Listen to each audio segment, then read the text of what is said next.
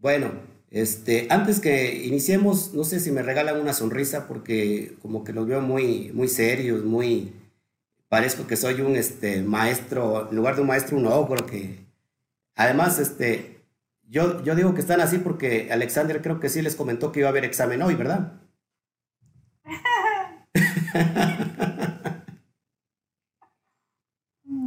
Ni Alexander sabe, dice. Bueno, veo que Esther está este, como en el planeta Marte, no sé dónde está Esther.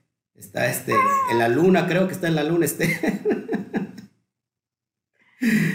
Anda afuera Esther, ¿verdad?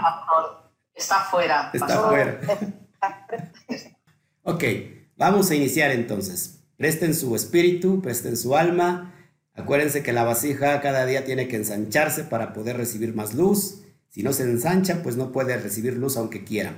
Hoy vamos a hablar del episodio 4, voy a compartir pantalla. Y hoy vamos a hablar del episodio 4. Recuerden que estamos estudiando el término nomos. Las personas que, recién se conectan con nosotros, es bien importante que, vean las demás clases. Llevamos tres. Eh, así que ya está en, internet. Alexander eh, se las puede compartir. Y solamente para dar rápido un repaso, entendimos que el término nomos es el término bíblico más ignorado que existe en la Brit Hadashah o en el texto del Nuevo Testamento. Cuando nosotros leemos ley, viene efectivamente del término griego nomos. Sin embargo, nomos, aunque se traduce como ley, no hace referencia a, a solamente a la ley divina, a la Torah, sino también hace referencia al menos tres términos negativos, como son las obras de la ley, como vemos bajo la ley y como la ley del pecado o estar bajo la ley. Son términos negativos y ya lo hemos estudiado a lo largo del, curso y bueno, pues ya hemos entendido esto y para seguir con lo mismo, bueno, aquí les presento lo que les había yo dicho, términos negativos, obras de la ley, la ley de los mandamientos expresados en ordenanzas y el término bajo la ley. Es lo que hemos estado estudiando y creo que, ha quedado muy claro, ha quedado muy expuesto, eh, ha dado mucha luz eh, el Eterno en la revelación sobre el texto del Nuevo Testamento y entendemos que, que una interpretación como cuando, cuando dice Pablo, porque ya no estamos bajo las obras de la ley, sino bajo la gracia, no quiere decir que está, Pablo no quiere decir que ya no estamos bajo la ley divina, bajo la Torah, sino bajo, y que la gracia es una cosa diferente, sino todo lo contrario. Las obras de la ley no es otra cosa que los mandamientos rabínicos, los mandamientos de los hombres, las tradiciones de los ancianos sobre la propia Torah. Vimos la ley de los mandamientos expresados en ordenanzas y vimos bajo la ley. ¿Qué es estar bajo la ley? Bueno, pues es muy fácil, es cuando alguien está en pecado, cuando alguien está transgrediendo la ley. Y hoy vamos a estudiar la ley del pecado para que podamos nosotros analizar que, que hay una ley que condena a, a la mujer adúltera y este es el pecado de adulterio que, lo vamos a estar hablando un poquito, si el Eterno nos los permite. Así que vamos a estudiar hoy la ley del pecado. Ya habíamos hablado este, en, el, en el episodio pasado que el pecado no es otra cosa que transgresión a la ley y lo vimos en primera de Juan 3.4. Así que queda claro entonces que, que ese es pecado eh, cuando alguien está transgrediendo la ley. Vamos a Romanos 7.23. Lo tienes en pantalla. Recuerda que esto está siendo grabado y, y Alexander lo está grabando también para que se los comparta eh, inmediatamente cuando termine el, el, el curso de este día. Dice Pablo, ponga mucha atención, pero veo otra ley en mis miembros que se revela contra la ley de mi mente, que me lleva cautivo a la ley del pecado que está en mis miembros.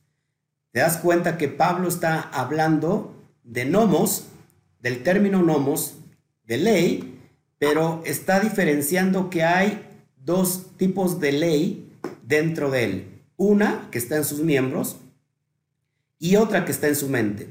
Estas dos se contradicen entre sí. Si nosotros lo analizamos, la ley que está en los miembros no es otra cosa que el Yetzer Hará. ¿Qué es el Yetzer Hará? La mala inclinación. Lo que conocemos nosotros eh, en la cristiandad como la carnalidad. Esa es la carne, la que está vigente, la que está oponiéndose constantemente a la ley divina.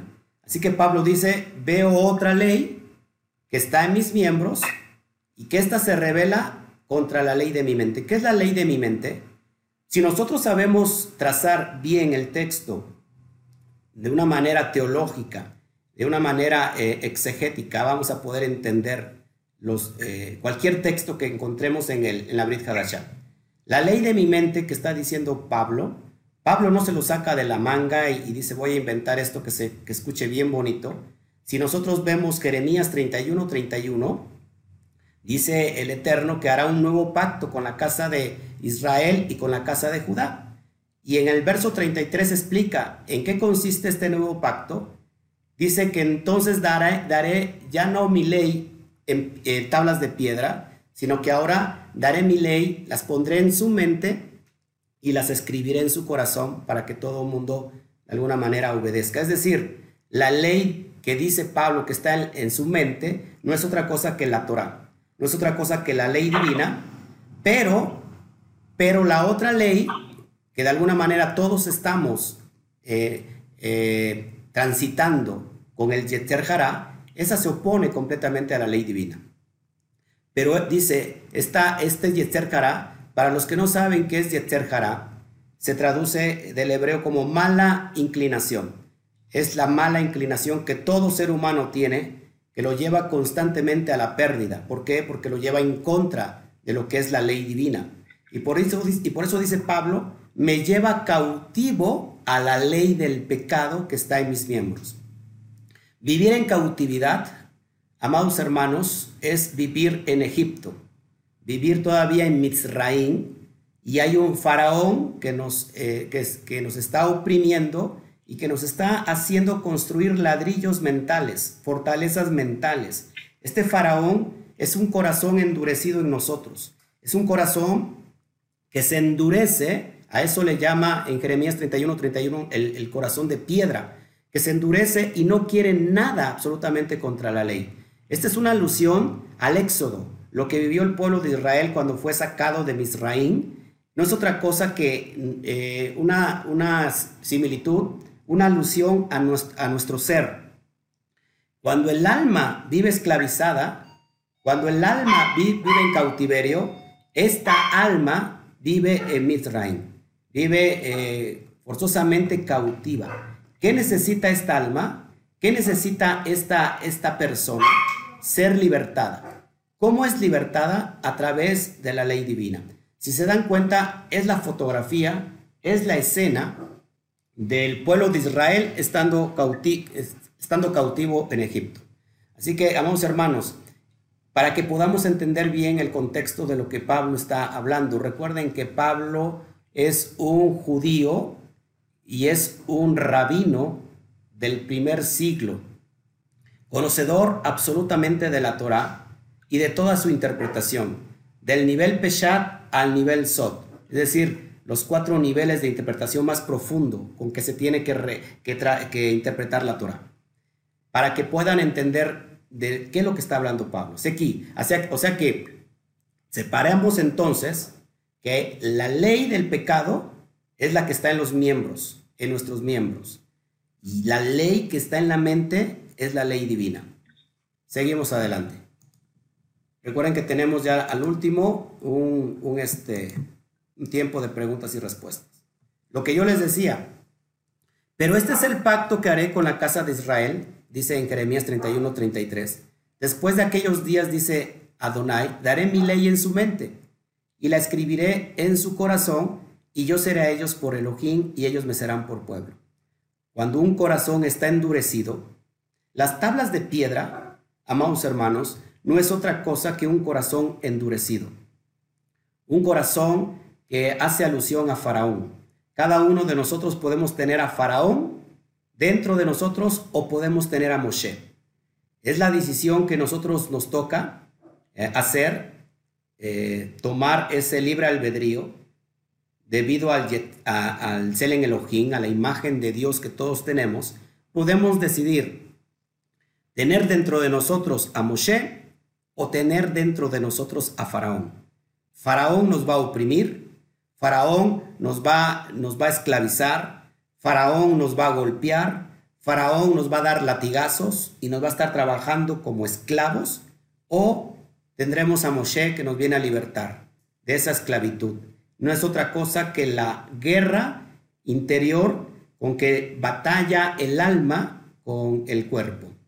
Así que, amados hermanos, nosotros fuimos diseñados para que nuestra alma viva en un nivel elevado, llamado Neshama, y esta alma ahora sea dueño absoluto de su cuerpo. Él ahora da órdenes a su cuerpo.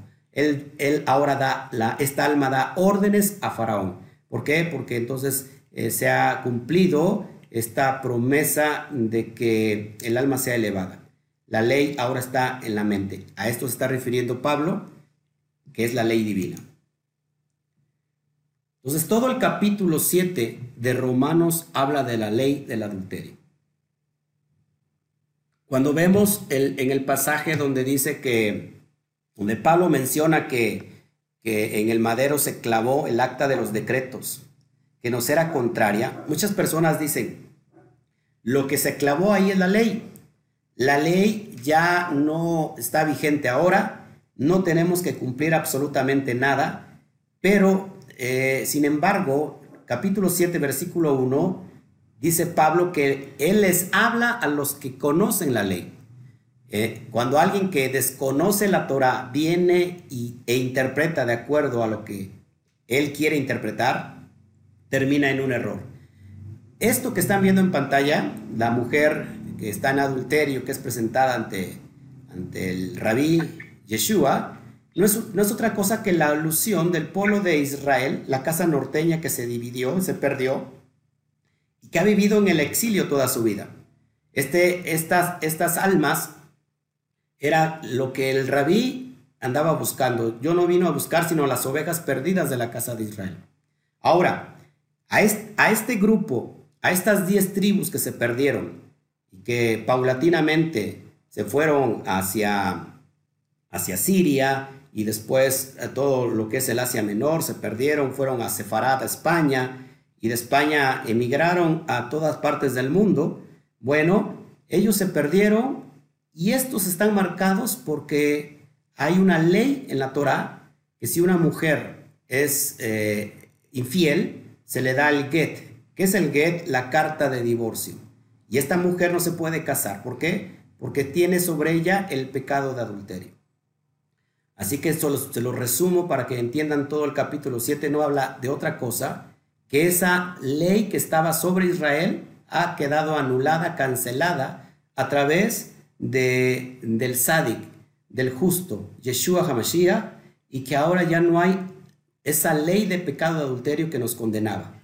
¿Por qué? Porque el postrer Adán esto es bien profundo que les estoy, lo que les estoy platicando y, este, y después vamos, si quieren, a, meternos eh, con, mucho más tiempo, pero no es otra cosa que, que el primer Adán, bajo el Selen Elohim, bajo su, su capacidad de decidir, él quiso ser igual a Dios. ¿Por qué? Porque comió del fruto que le dio Eva o Java y, bueno, cayó y entonces fue expulsado de la, de la de Hashem. Eh, el postrer Adán viene a ser todo lo contrario. Recuerden que el libro de Génesis habla del hombre caído. El libro de Éxodo habla del hombre rescatado, liberado. Y el libro de Levíticos habla del hombre que ya está completamente restaurado, santificado para servir al Eterno. Así que el, eh, Yeshua eh, como el postrer Adán, dice Pablo, él no quiso ser igual a Dios como cosa que aferrarse, lo dice en Filipenses, así que él cumple eso, la obediencia. A través de, la obediencia somos justificados todo Israel. Es decir, la, la, lo que nos separaba del Eterno, que era la desobediencia, lo vino a cumplir el Mashiach, para que ahora también nosotros seamos obedientes. Él es el ejemplo que nosotros tenemos que seguir. Así que el primer Adán desobedeció, eh, pecó y por el pecado entró la muerte, pero con el postrer Adán, a través de su obediencia, eh, fue justificado para que nosotros seamos justificados. Es lo que significa todo el capítulo 7, ya no hay condenación sobre la mujer adúltera que es Israel. Jeremías habla de eso y que ahora eh, en Jeremías el, el, Eterno dice, me he acordado del tiempo de tu desposorio, yo me volveré a casar contigo. Y, el, y ese es el tiempo que todos esperamos porque ya no hay pecado de adulterio sobre la casa norteña y la unificación será casa de Israel y casa de Judá, como dice Jeremías 31, 31, Ezequiel capítulo 37, donde se van a unir y entonces vendrá toda la unidad para que ahora sí se repita lo que, lo que se vivió en Arsinaí, pero ahora sí sin pecado, ya sin adulterio y nos vamos a unificar al bendito ser. Es lo que trata el capítulo 7 y después lo vamos a hablar con más profundidad. Entonces vamos a Romanos 7 para que podamos entender un poquito. Dice, ¿qué pues? ¿Qué diremos pues? ¿La ley es pecado? Ojo aquí, ¿la ley es pecado? En ninguna manera. Porque yo no conocía el pecado sino por la ley. Porque tampoco conociera la codicia si la ley no dijera no codiciarás. Así que la ley se muestra y se manifiesta para enseñarnos que nosotros estamos en pecado. Para eso es la ley, porque si no el hombre no tendría una métrica ¿Cómo medirse si él está en pecado o no está en pecado? La ley no es pecado. La ley nos muestra. Dice, más el pecado, tomando ocasión por el mandamiento, produjo en mí toda codicia, porque sin la ley el pecado está muerto. Cuando alguien dice la ley ya quedó caducada, entonces la pregunta sería, ¿por qué sigues guardando el domingo? ¿Por qué vas a la, a la iglesia? ¿Por qué vas a la misa? ¿Por qué llevas los, eh, los, los principios morales si ya no hay nada que te pueda condenar? Sin ley no hay condenación. Pero Pablo está diciendo que lo que nos lleva precisamente a pecar es el Yetzer Hará. Es el que toma ocasión, eh, el que produce en uno toda la codicia. Así que es lo que está diciendo Pablo. Seguimos, verso 9. Y yo sin la ley vivía en un tiempo pero venido el mandamiento, el pecado revivió y yo morí.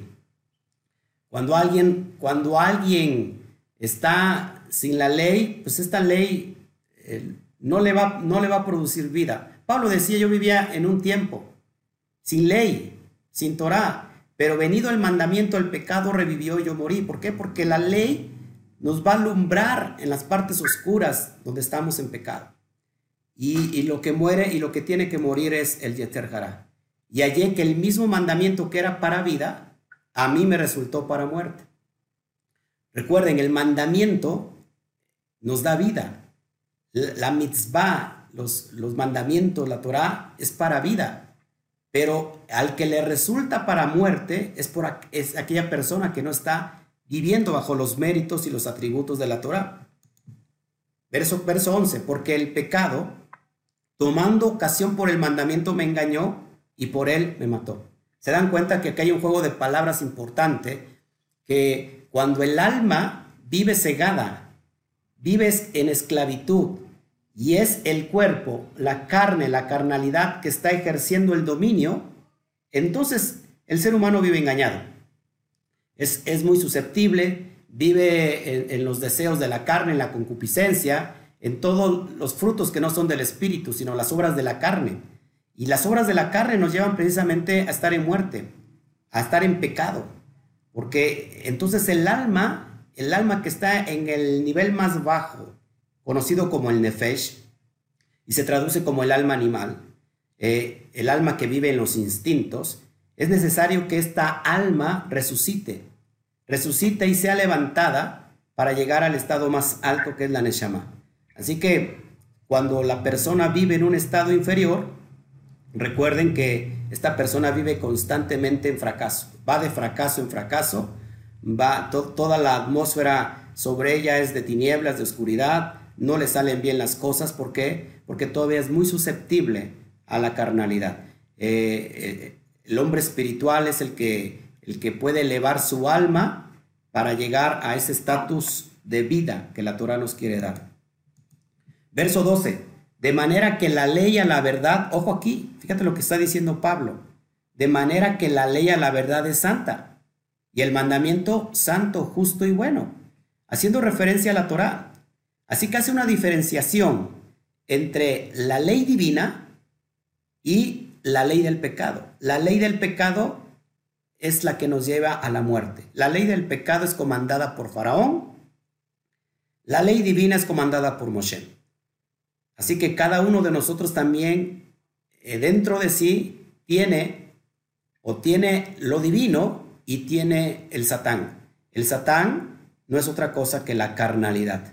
El Satán es, eh, es el que nos quiere desviar de nuestro propósito, es el adversario, el adversario de nosotros. Cada, cada uno tiene su Satán. Y, aquí es una guerra constante, pero dice Pablo, la ley a la verdad es santa y el mandamiento es santo, justo y bueno. Así que la ley no ha quedado caducada, la Torah no ha quedado en desuso, la Torah no ha, este, se, ha, hecho vieja y ha desaparecido. La verdad es que la Torah está vigente. Rabbi Yeshua lo decía, Mateo 5, 17 al 19, yo no he venido a abrogar la ley, ni los profetas. No he venido a abrogar la ley, sino he venido a cumplirla. He venido a, darle la justa interpretación. Así que la ley está vigente, amados míos. Verso 13. Luego lo que es bueno. Fíjate, Luego lo que es bueno. ¿Qué es bueno? La ley divina. ¿Vino a ser muerte para mí? Ojo, en ninguna manera, sino que el pecado, para mostrarse pecado, produjo en mí la muerte por medio de lo que es bueno, a fin de que por el mandamiento el pecado llegase a ser sobremanera pecaminoso. O sea, lo que, lo que le da muerte a la persona que está en pecado no es la, no es la Torah, sino el pecado mismo. Así que queda claro que cada uno de nosotros toma la iniciativa. Y, de hecho en Deuteronomio, el bendito sea, le dijo a Israel, pongo delante de ustedes la vida y la muerte, la bendición y la maldición. Escojan pues la vida y la bendición para que sean prósperos. El alma tiene la capacidad de poder decidir ahora mismo, ahora mismo salir del esquema de la esclavitud egipcia, de salir de Misraín, de la tierra de Egipto, e ir a la tierra prometida. Eso es lo que, lo que hoy este, el Eterno está haciendo en cada uno de nosotros. Verso 14, porque sabemos que la ley es espiritual. La ley es espiritual refiriéndose a la ley divina. Pero dice Pablo, más yo soy carnal vendido al pecado. Pablo estaba hablando en, eh, alusión al Yetzer Hará. A ver si me explico. Cada uno de nosotros, dentro de sí, eh, tenemos el Satán. El Satán no es otra cosa que la parte carnal, la parte que, la inclinación que va siempre hacia el mal y siempre va a escoger el pecado, transgresión a la ley. Y por eso están las enfermedades, la muerte, las desgracias, pero la ley es espiritual. Verso 15. Porque, porque lo que hago, dice Pablo, no lo entiendo, pues no hago lo que quiero, sino lo que aborrezco, eso hago. Parece un trabalenguas, pero no es nada de eso. Verso 16, y si lo que no quiero esto hago, apruebo que la ley es buena. Es decir, que lo que nos lleva a hacer lo que no queremos hacer es el yeterjar. A ver si me van entendiendo. Es la mala inclinación. ¿Cuándo se da la mala inclinación? Con la caída de Adán Harishon con, la caída del primer Adán. Ahí es donde cuando cae Adán, eso se transmite de generación en generación. Así que es bien importante que lo vayamos entendiendo. Verso 21. Así que, queriendo yo hacer el bien, ojo aquí, hallo esta ley, que el mal está en mí por, los que ya se habían espantado que como el pastor dice que cada, cada uno de nosotros tiene a su Satán. Bueno, no lo estoy diciendo yo, te lo está diciendo el propio Pablo, que el mal está en mí. Una parte buena y una parte mala. Sí, vamos entendiendo para que vayamos, podamos avanzar. Hallo esta ley. ¿Cuál, es esta ley? El Yetzer Hará. El Satán, que me obliga hacer siempre el mal, así aún queriendo yo hacer el bien. Es cuando nosotros eh, damos de comer más a la carnalidad, entonces eh, el Satán gana. Pero cuando el hombre le da de comer más al espíritu, ¿cómo se, cómo se eleva el espíritu? ¿Cómo se eleva el alma? Con el estudio de la Torah, con los secretos de la Torah, con la meditación, con la oración, con, con la entrega hacia el eterno. Y es como elevamos y ponemos fuerte el alma para que entonces se, se, se, se vuelquen los papeles. Bien importante que se nos enseñó en el pasado que, que el ser humano tiene que echarle la culpa a alguien más para, para, para eh, eh, ¿cómo se puede, cómo es la palabra? Para excusarse de sus errores. Eh, vas a un psicólogo y te dice, ¿sabes qué? Tú no tienes la culpa de lo que estás pasando, la culpa la tuvo tus papás porque de chiquito no te limpiaron el pañal y entonces tú creciste traumado. Llegas a la cristiandad y te dice, ¿sabes qué? La culpa no es tuya, la culpa es del diablo. Y entonces el pobre diablo se le echa la culpa, eh, le echa la culpa a todo el mundo. Y la verdad que, la, que cada quien tiene que hacerse responsable de, de su alma, de sus, de sus acciones, como lo estamos viendo que el propio Pablo lo está diciendo. Verso 22, porque según el hombre interior, me deleito en la ley de Elohim, de Dios. ¿Cuál es el hombre interior? El alma, la Neshama, es la que se deleita en la ley de Dios. la carne dice, me aburre, me aburre la Torah, me aburre la oración, no quiero meditar, no quiero estudiar con el pastor Oscar Jiménez porque a veces es muy directo y como que eso me molesta, eh, qué sé yo. Pero el, alma se, se, deleita, la carne lo aborrece. Verso 23. Pero veo otra ley en mis miembros, nuevamente, que se revela contra la ley de mi mente y me lleva cautivo a la ley del pecado que está en mis miembros. Así que queda expuesto que aquí estamos tratando el término nomos. Y nomos nuevamente no hace solamente alusión a la ley divina, a la ley de Moisés, sino estamos viendo aquí claramente que Pablo está separando eh, el contexto, está separando el significado de nomos en este aspecto, uno, uno negativo y uno positivo. Verso 24, miserable de mí, ¿quién me librará de este cuerpo de muerte? Miserable de mí, así, con la persona está constantemente hacia la inclinación del mal, necesita ser liberada. Verso 25, gracias doy a Shen por el Mashiach Yeshua, rabí nuestro. Así que yo mismo, con la mente sirvo a la ley de Dios, mas con la carne a la ley del pecado. Lo que yo les decía, tienen que escoger a quién le van a servir. Así como el profeta Elías les dijo, estuvo bien, ya estuvo bien pueblo de Israel, ya tienen que elegir o van a servir a Shem o van a servir a, los dioses paganos. Ya es el tiempo de, elegir y cada uno de nosotros ya decide o sirvo a la ley del pecado o sirvo a la ley de, de Elohim.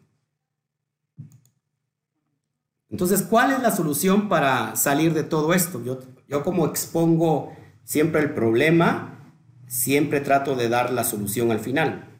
¿Cuál es la solución? Porque ya entendimos entonces que hay dos, conceptos dentro de nosotros, dos partes. Está el Satán y está la parte divina. ¿Por cuál nos vamos a inclinar? Y te aseguro que todo mundo aquí va a decir, pues yo me inclino sobre lo divino, pero ¿cómo lo hago? ¿Cuál es la solución? Esta es la solución. Vamos para allá. Romanos 8. El mismo Pablo lo contesta. Verso 1. Ahora pues, ninguna condenación hay para los que están en el Mashiach Yeshua, los que no andan conforme a la carne, sino conforme al Espíritu. ¿Cuál es la solución? Ya no somos condenados. ¿Por qué ya no somos condenados? Porque ya no andamos conforme a la carne. ¿Cuáles son las obras de la carne? Las obras de la carne son, eh, bueno, ya lo conocen ustedes. ¿Cuáles son las obras del Espíritu? Pero vamos rápido a Gálatas 5. para que yo no esté diciendo de menos o de más, Gálatas capítulo 5, y ahí nos habla sobre lo que nosotros tenemos que, en realidad, que tener. Capítulo 5 nos habla del verso 14, perdón, 16 en adelante, donde nos dice que las obras de la carne y el fruto del Espíritu.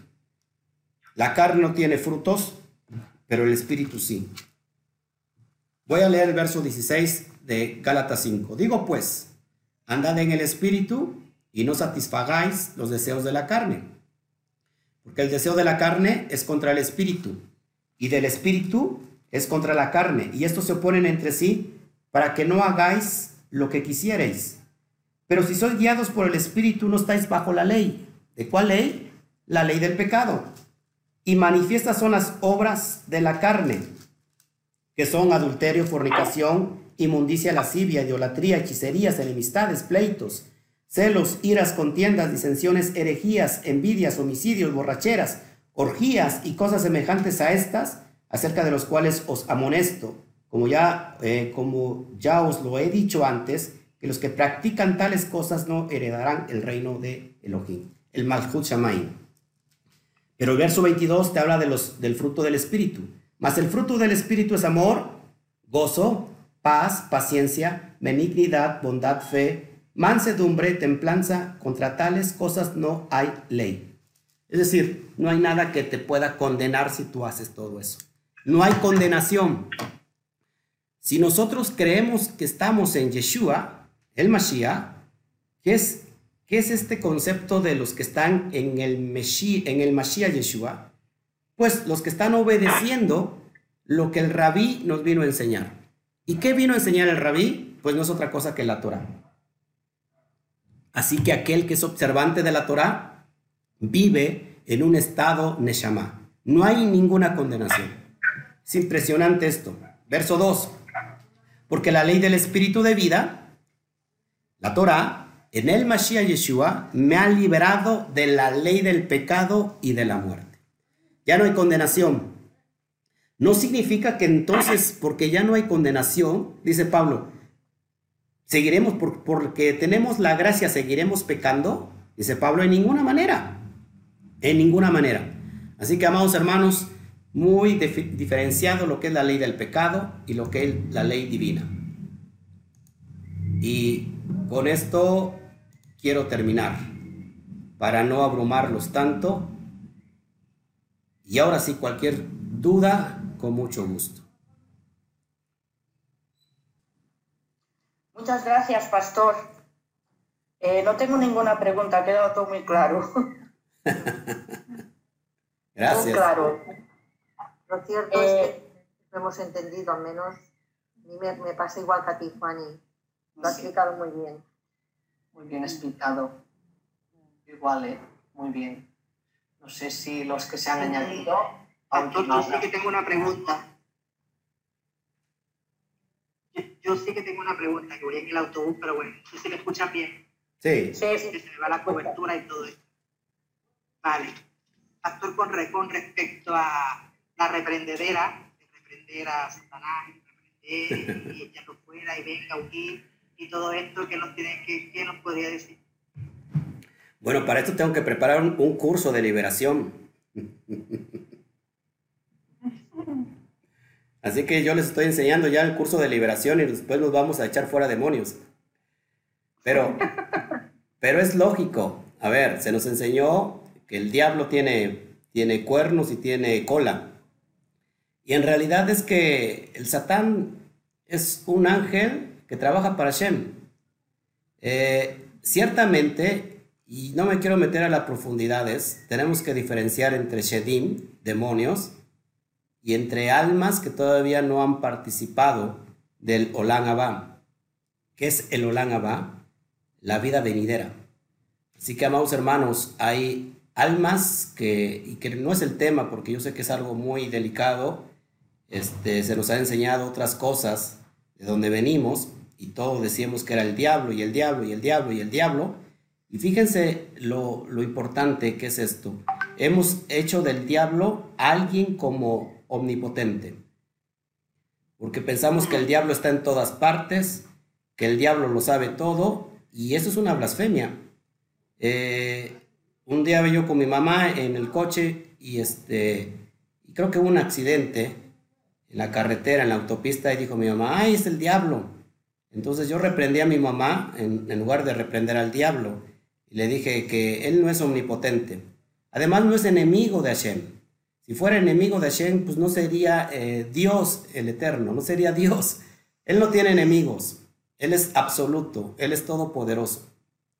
Pero sí que hay, sí que hay eh, escenas de oscuridad, de tinieblas, seres de, bajo nivel que, que, estos también hacen mal al, ser viviente. Eso lo tenemos que entender y, y Rabí expulsaba también demonios. Pero después vamos a practicar todo eso. Pero sí, yo, yo entiendo que hay una parte espiritual de maldad, eso sí lo, lo reconozco, y yo lo he vivido, lo he experimentado. Pero no es que, que toda la culpa lo tenga el diablo. El diablo, vuelvo, vuelvo y repito, no es omnipotente ni omnipresente. Son atributos solamente que le merecen al Eterno.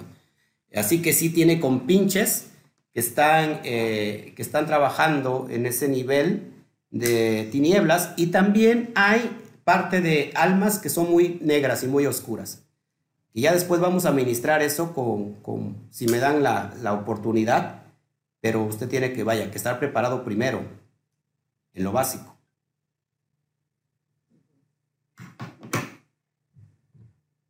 Muchas gracias, doctor, por la aclaración. Toda raba. Bueno, bueno, yo no le voy a hacer preguntas porque mis preguntas son, no, Mira, gracias.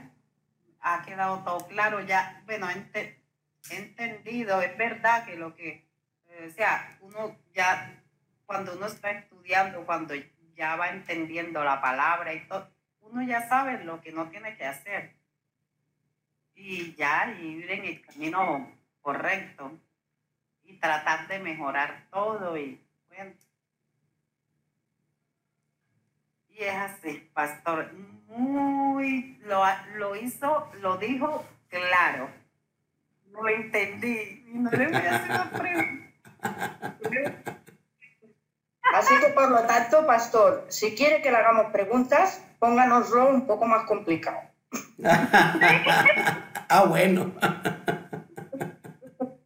Si lo explica tan claro, pues no nos quedan preguntas que hacer. ¿Verdad? Bueno, yo sí tengo una y buenas noches.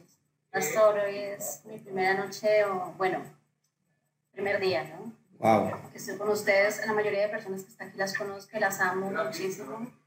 Y, bueno, me alegra poder sumarme. Yo sí tengo una pregunta porque llevo muy poco tiempo, mucho menos que todos los que están aquí, ah, en los dos niveles, tanto a nivel cristiano como ahora, ¿vale? En este nuevo camino. Hay una pregunta que se me ronda. Cuando hablamos esta parte del, del pecado, cuando hablamos de cuando nos acercamos a Jesús, a Yeshua, eh, somos libres porque nos libertó en el momento de morir en la cruz y nos hizo salvos. ¿Qué hacemos con todas aquellas personas? Porque, por ejemplo, eh, hay que estudiar la Torah, hay que acercarse a la palabra, hay que entenderla, hay que discernirla. ¿Qué pasa con todas aquellas personas que no van a llegar hasta este punto? ¿Cómo podemos acercarnos a aquellas personas que están tan lejos de poder estudiar la Torah para que puedan ser realmente salvas? Que claro, si nos vamos a, la parte cristiana, pues ya vemos cómo es, ¿no? Solamente es confesarlo, creerlo con el corazón y ya está, ¿vale? Ahora ese nuevo camino, el cual estoy explorando, no es así, ¿vale? Pero ¿qué pasa con aquellas personas? Buena pregunta. no van a tener esa oportunidad de poder realmente ni estudiar, ni poder discernir, ni poder estar en esa presencia. O sea, ¿qué va a pasar? O sea, ¿qué hacemos nosotros? ¿Y qué va a pasar con estas personas? Bueno, para, para, buena pregunta, Sami. Para eso te lo contesta el propio texto. Y vamos para Hechos capítulo 3, por favor. Y ahí tenemos la respuesta que necesitas escuchar hoy, Sami. El, Eterno, el bendito sea, es muy bueno. Y, dice Hechos 3:21, acompáñeme, cuando lo tengan me dicen. Amén.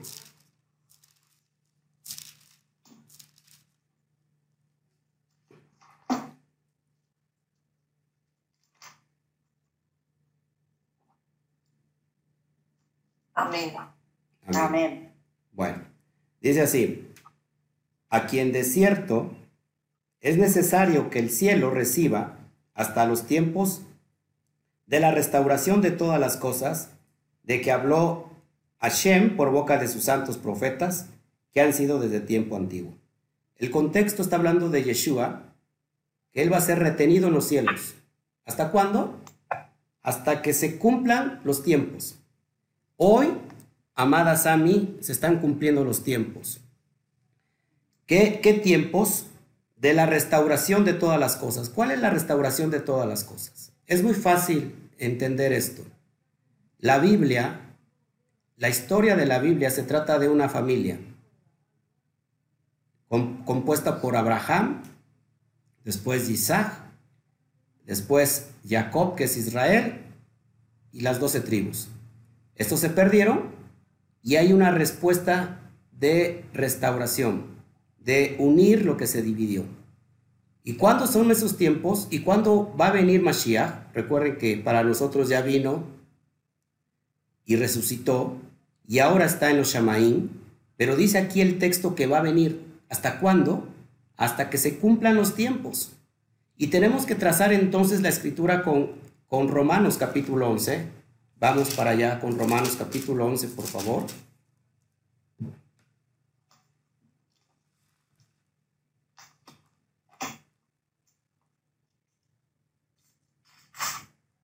Verso 25. Verso 25. Para los que no han estudiado Romanos 11, Romanos 11 es todo ese capítulo, es la historia de la Biblia. Ahí encuentras toda la historia de la Biblia. Pero fíjense lo que dice el versículo 25. Cuando lo tengan me dicen amén. Amén. Amén. Porque no quiero, hermanos, que ignoréis este misterio para que no seáis arrogantes en cuanto a vosotros mismos, que ha acontecido a Israel endurecimiento en parte hasta que haya entrado la plenitud de los gentiles.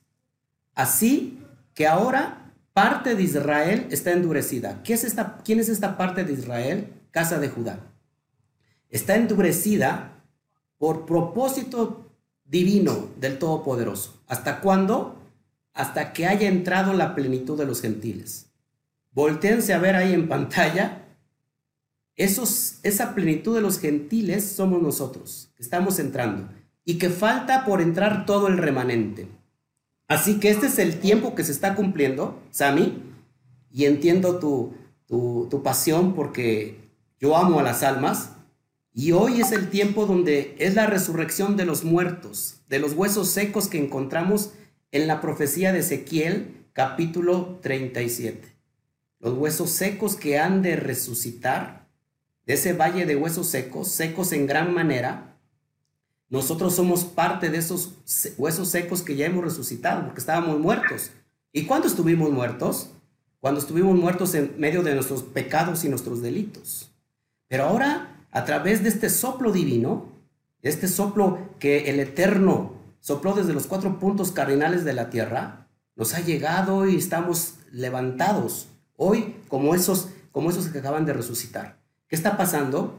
Que así como nos llegó a nosotros, va a llegar a todo ese remanente. No hay ahorita eh, quien diga que a nadie se le está compartiendo la verdad, porque la verdad está por todos lados ya. Hay otra profecía para Daniel, para que si quieren, es una pregunta excelente. Pero antes de pasar a Daniel, quiero enseñarte que la palabra plenitud de los gentiles en hebreo es melohagoin. Melohagoin.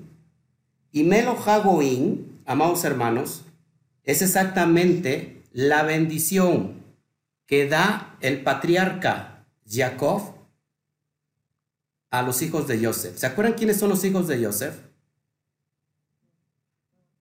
Efraín y Manasés. Efraín y Manasés. Efraín el menor y Manasés el mayor.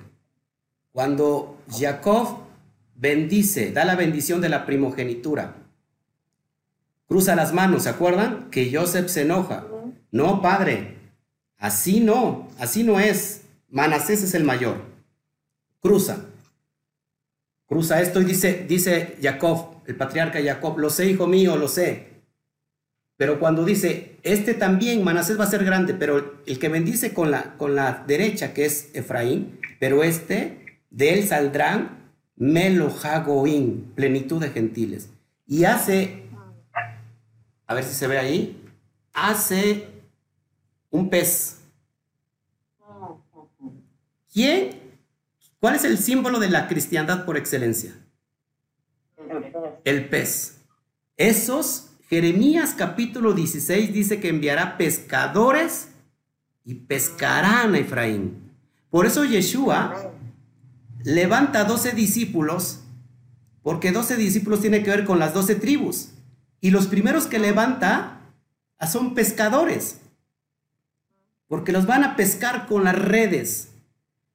Y hoy, así como hemos sido pescados, dentro de las redes se van a venir multitud de gentes. Eso es bien importante. Así que ese es el tiempo de la oportunidad. Pero otra profecía, para, para saber si ya Yeshua va a ser soltado de los cielos para que venga, vamos para Daniel capítulo 12. Me hizo una pregunta muy profunda.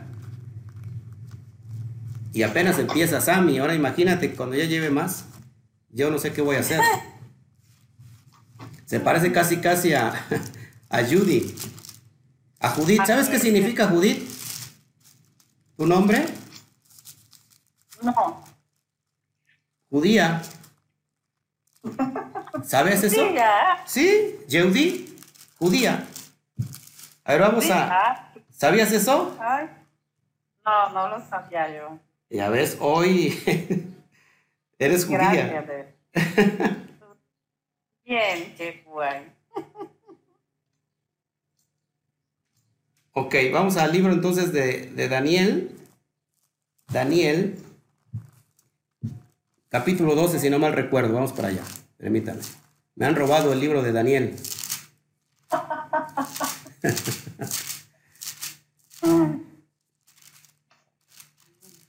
Daniel capítulo 12. Wow.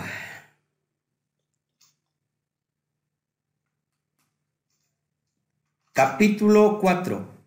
Este, este versículo no se podía abrir. Estaba sellado. Solamente se abre cuando esté por cumplirse las cosas. Y acá te da una enseñanza profunda. ¿Ya lo tienes? Dice así. Amén. "Pe- pero tú, Daniel, cierra las palabras y sella el libro. Sella el Sefer. ¿Hasta cuándo? Hasta el tiempo del fin. ¡Wow! Acá están las señales del tiempo del fin. Muchos correrán de aquí para allá y la ciencia se aumentará.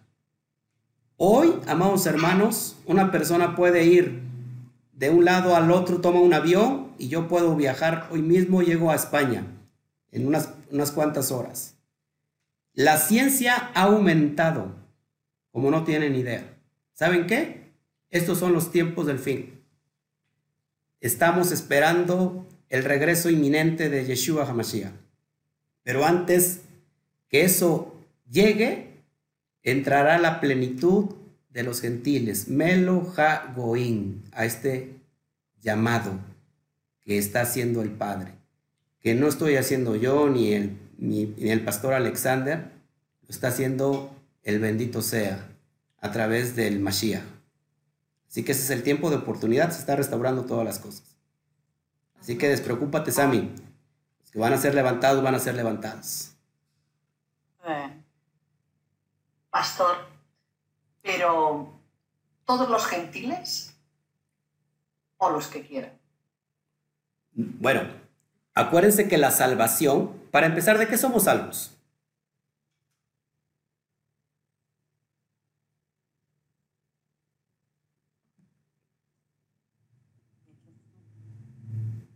En la cristiandad se nos dijo que somos salvos. ¿De qué somos salvos? El pecado. De la ira. ¿Quién dijo de la ira? Simona, Sí, de la ira venidera. de la era de Dios. Ahora, ojo aquí. Ojo aquí. Yeshua dijo que Yeshua dijo que sufriremos persecución. Dice que el que persevere hasta el fin, ese será salvo. La salvación es para Israel, no se me espante. Antes de que me tire las piedras, permítame tantito. La salvación es para Israel. Pero la elección de Israel no es el rechazo a las naciones, sino todo lo contrario. La elección de Israel es la oportunidad de entrada para todas las naciones. Así que esos gentiles, estrella, que a lo mejor has mencionado, no son otra cosa sino las ovejas perdidas de la casa de Israel, pertenecientes a Israel. Ustedes son de ese, de ese conglomerado. ¿Por qué? Porque el alma que está dentro de ustedes es israelita. Por eso están buscando la Torah. Las personas que no son Israel tienen la oportunidad por elección pertenecer a Israel. ¿Cómo? Abrazando los pactos. Éxodo 19 dice que si vosotros abrazamos sus pactos del Eterno, ustedes serán mi especial tesoro. Así que somos tesoro especial para el bendito sea. Eh, recuerden que la alusión de Israel cuando salió del pueblo de Misraín, ¿Salió Israel solamente solo? ¿Solamente los israelitas salieron? No, salieron multitud de naciones con ellos. Esa es la alusión. Además, se va a cumplir otro éxodo, pero esta vez no solamente eh, local, como fue Egipto, sino esta, esta vez a nivel mundial. ¿Dónde lo dice en Jeremías 16? Vamos para allá para que vean esto que es importante muy importante que lo podamos entender. Jeremías, verso 16. Esto es muy, pero muy importante. Jeremías 16, verso 14 en adelante.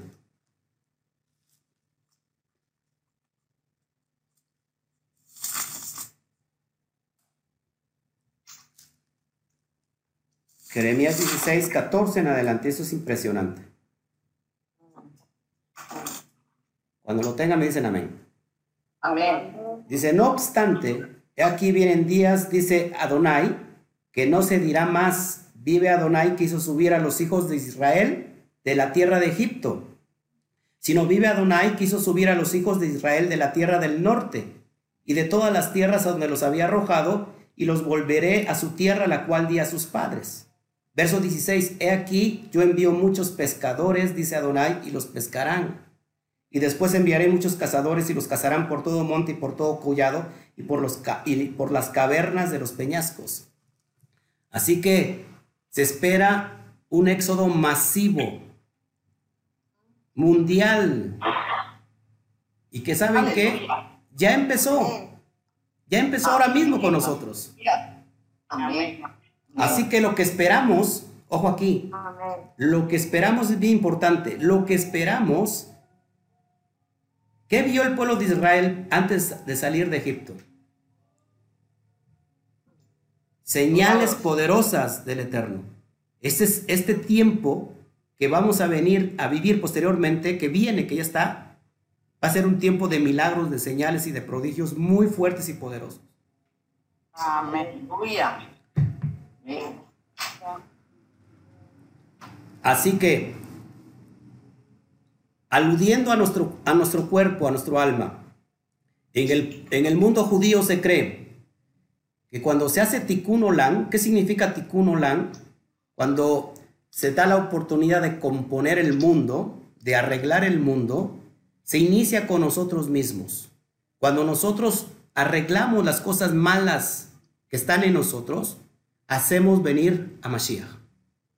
Amén. Y eso está sucediendo ahora. Amén. Amén, amén. Amén, amén. Ya está Esther ahí. Ya bajó de la luna, Baruch Hashem.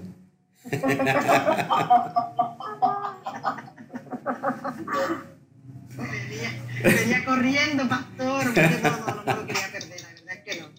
Y gracias, ahora aprovecho para darle las gracias, pastor, porque la verdad es que las clases son muy buenas y estamos aprendiendo muchísimo, pastores. Muchísimo, muchísimo. Amén, amén. yo venía eh, eh, eh, eh, de viaje y todo y dije, no me lo pierdan, no, no me lo pierdan. Qué bonito. La verdad es que sus vídeos, pastor, corren como la pólvora por todos sitios. Qué guay. De veras. De veras, de veras. Hay mucha gente que lo está siguiendo aunque no esté conectada. Baruch Hashem, se se está cumpliendo la promesa del Eterno. Sí. Amén. Pastor, le quiero hacer una pregunta, aunque no viene sobre la clase. Como estamos en, en las fiestas de Pesach con el pan de, eh, los panes sin levadura, hay muchas cosas pues que ahí todavía, pues como que yo estoy espesita, ¿eh? ya lo soy de por mí. Así que eh, me gustaría saber, eh, por ejemplo, hay algunos alimentos que yo no lo tengo muy claro. Por ejemplo, el vino, el cava. No sé si usted sabe lo que es el cava. No. Champán, champán, champán. Ah, ya, ya, ya. El vinagre. Vinagre. Ya. ¿Esto, esto, ¿Esto se puede tomar o no? El vinagre se dice que fermenta, que, que trae levadura el vinagre. Hace leudo. Ah, Por eso la mayonesa no se, la mayonesa como contiene vinagre tampoco se usa la mayonesa ujú, por el vinagre. vale. El vinagre no se puede usar. No. La champaña, Bueno, la champaña no sé si te contenga este qué es lo que contenga. es uva. Ah, sí, adelante.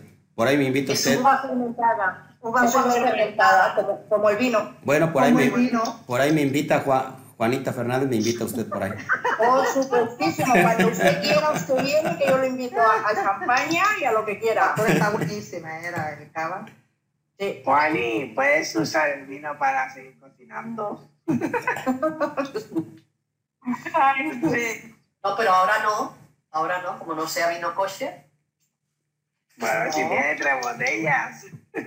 Pastor, el vino, si el vino no es kosher, en este caso nosotros ahora en estos días hemos adquirido vino kosher, pero si no fuera kosher, porque hay personas que no puedan adquirirlo, se puede usar siendo otro tipo de vino de color y que no sea kosher, para las que no lo tengan fácil. El detalle está que desgraciadamente se, vi- se vino a ser una mercadotecnia, ¿no? De, de las cuestiones, Ya. lo que es kosher o que no es kosher. En realidad lo que es kosher es en la, en la forma de preparación. Pero si usted tiene la oportunidad de comprar kosher, cómprelo. Eh, y si no, bueno, pues existen, este, todo el vino fermenta, todo el vino tiene alcohol. Claro. La forma es que hoy los, los judíos pues ya metieron marcas para todo, ¿no? O sea, para todo. Es, es impresionante que inclusive los utensilios que se utilizan para la cocina hoy, en todas estas festividades se tiene que hacer inmersión, se tiene que hacer tevilar. Entonces, este, pues, nosotros compramos las luces nuevas y todo, yo creo que las vamos a sumergir, pero el problema es que se van a descomponer. o sea que sí, a veces sí, está muy exagerado esto. Eh, a veces descuidamos lo más básico y profundo por atender cosas que, que son a veces innecesarias. Lo más profundo sería el alma. Eso es lo que tenemos que hacer. ¿Por qué? Yo les digo esto, porque entonces vivimos también en otra religión. Y recuerden que toda religión es esclavitud. Toda religión es esclavitud. Sea judaísmo, sea cristianismo, sea lo que sea. Entonces, nosotros no estamos para estar esclavizados, sino realmente para buscar el camino y ser elevados. El alma tiene que ser elevada. Amén. Amén. Amén. Bueno, muchas Qué bueno, gracias. pastor. Qué buena respuesta nos da, de verdad. Sí, sí, porque si fuera para eso tampoco nos podríamos cepillar, porque el, cepi- la tema dental trae bicarbonato y el bicarbonato también es ah, una, parte, una forma de levadura. Exactamente. O sea que tampoco nos podríamos cepillar. Así es. No, es que se exagera. se- se- los extremos, todos los extremos son malos. Todos los extremos. Por eso que queremos, como sea, como hay tantas, tantas opiniones y tantas maneras de hacer las cosas, pues usted que es equilibrado y que eh, sabe perfectamente pues cómo guiar, pues qué bueno que sus mm, respuestas nos dé más luz acerca de, de no caer en, en rituales, sino hacer las cosas pues de una manera Porque- equilibrada. Sino que sabemos que cada semana tenemos una cita, es como nuestra, nuestro devocional, llamémoslo así, de los miércoles a las 8. Y Yo sí disfruto, yo disfruto. Intervengo poco porque me gusta escuchar y disfruto, disfruto de, cuando, cuando se enseña realmente la palabra. Cuando te escudriñan la escritura y te la enseñan y te la desglosan, no saliéndose de ella. Y, como dijo el pastor, vienen otras enseñanzas donde sí que vamos a hacer muchas preguntas porque, porque cuando somos nuevecitos, afortunadamente lo vuelvo a repetir, gracias al Eterno que nos conectó con el pastor Oscar, pero escuchamos muchas cosas. Escuchamos muchas cosas y hay muchas cosas que, que, dan vueltas en, en, en, nuestra cabeza. Y entonces, mmm, cuando, cuando hay alguien que, que te pone este equilibrio, dices, wow, wow, wow. Y entonces nos, nos trae, nos trae, nos trae la, la luz, como vino a ser Mashiach en la tierra, ¿no? A traer la, la luz a aquellos que, que, que tenían seis mil y pico de mandamientos. Entonces no, no, no, es que es por aquí, es por aquí. Y eso es muy importante, muy importante, es muy importante. No quería interrumpir así de golpe la charla de, de kosher. No, pero creo que es importante que honremos al pastor y que valoremos este tiempo para, para, para bombardear las preguntas, preguntas que edifiquen, que nos hagan expandir nuestra, nuestra vasija y que cada miércoles y cada sábado podamos ir expandiendo, ir expandiendo, ir expandiendo para poder recibir más luz, pero a la vez para entregarla. Cuando veo que el grupo crece, significa que estamos cumpliendo con, con la labor. Estamos entregando luz, estamos alumbrando y creo que esta luz se irá extendiendo a medida que nosotros la compartamos y pero que sobre todo la vivamos. Así que si tenéis preguntas, el pastor. Yo quería decirle que le diera muchas gracias a su esposa por el seder que dijo de Pesach, que lo escuché, y que fue muy bueno. Gracias. Que muchas gracias, que lo hizo muy bien. Gracias. Muchas gracias. Eh, chicos, yo os dejo que me tengo que ir a trabajar. ¿Vale? Y me ha encantado esta charla. Gracias, Pastor. Toda rabá, Briki. Toda rabá. Gracias, buenas noches. Buenas noches. Buen trabajo. Pastor Oscar, Sí. toda rabá y que el Eterno lo guarde, lo cuide y ponga su rostro sobre usted. Amén. Amén. Muchas gracias. Toda rabá. Y escuchamos sus parashas, aunque no las escuchemos en directo, porque el horario es un poco... ¿eh? Ya. Pero las escuchamos. Las escuchamos y son muy buenas. Muchas gracias. Muchas gracias. Nos ayuda mucho y nos edifica. Muchísimas gracias. Muchas gracias a todos ustedes. Bueno, pues Un este, beso muy fuerte desde España para México. muchas gracias. Lo recibimos. Pues les amamos. Estamos conectados. Yo cada día estoy eh, compartiendo el- la cuenta del Homer y damos ahí una pequeña reflexión para que lo puedan ustedes llevar a cabo. Y Baruch Hashem por cada uno de ustedes. Gracias, Alexander. En realidad agradezco, agradezco tu corazón y el corazón de, de todos los que estamos aquí dispuestos y que, que si el Eterno lo permite, eh, nos va a llevar a más dimensiones de luz. Así que Amén, amén. vamos preparándonos paso a paso porque también no podemos recibir la luz de, so- de- de sopetón porque nos vamos a Sí. quedar ciegos. Así que gracias a todos. Pues yo me, yo me retiro, este, Gracias, pastor. me voy. Buenas noches. Y que, Buenas le- noches a todos. y que el Eterno me los bendiga. Laila Top. Laila Tov, Laila Italia. A las chicas de Italia.